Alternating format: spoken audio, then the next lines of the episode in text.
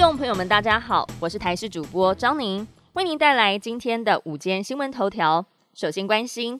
今天是补班日，受到冷空气南下影响，清晨最低温出现在南投，只有十二点一度。北台湾转为干冷天气，气温还会再下降，但是在西半部地区可以见到阳光露脸。气象局表示，到了明天白天开始，冷空气减弱，各地气温会逐渐回升，北台湾高温回到二十到二十二度。不过，东北部地区会有短暂阵雨发生，而气象达人彭启明则提醒，下周二东北季风在增强，迎风面的北部、东半部地区降雨增多，但是冷空气强度比较弱，影响比较短暂，只有高温会略微下降。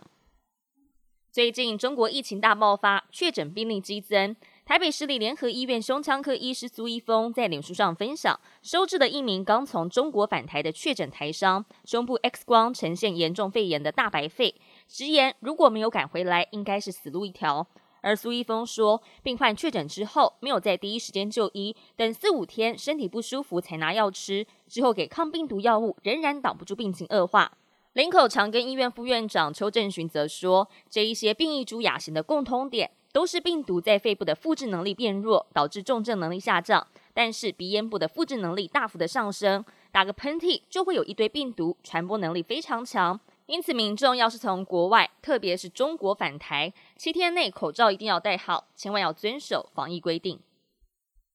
寒假即将到来，不少的大学生会在这段时间打工。根据了求职网站的调查，有高达百分之八十五点三的大学生，大约是一百零一点二万人，有计划在寒假打工，创下了十五年来新高。大学生们希望靠着假期攻读，平均可以赚进两万六千七百四十五元。其中有百分之九的目标更达到了五万元以上，而以有意愿的一百零一点二万名大学生来计算，今年整个寒假的打工财、打工红包预估可以高达两百七十一亿元。另外，基本工资七连升，从元旦开始时薪提高到了一百七十六元，有百分之七十二点八的学生因此提高了寒假打工的意愿。要是工资多一倍的话，则会有百分之八十九点六的学生愿意在除夕到初三期间攻读。国际焦点要来关心到，澳洲航空旗下的联航捷星航空一架客机，在台湾时间今天早上七点三十分，从日本千叶县成田机场飞往福冈机场，传出有炸弹威胁，紧急降落在爱知县中部机场。捷星航空班机弹出了四个逃生滑梯，消防车还有救护车迅速赶到现场，乘客则登上接驳车前往航站大楼。目前中部机场已经暂停飞机起降，日本警方正在厘清状况。并对预告炸毁飞机的恐吓讯息展开调查。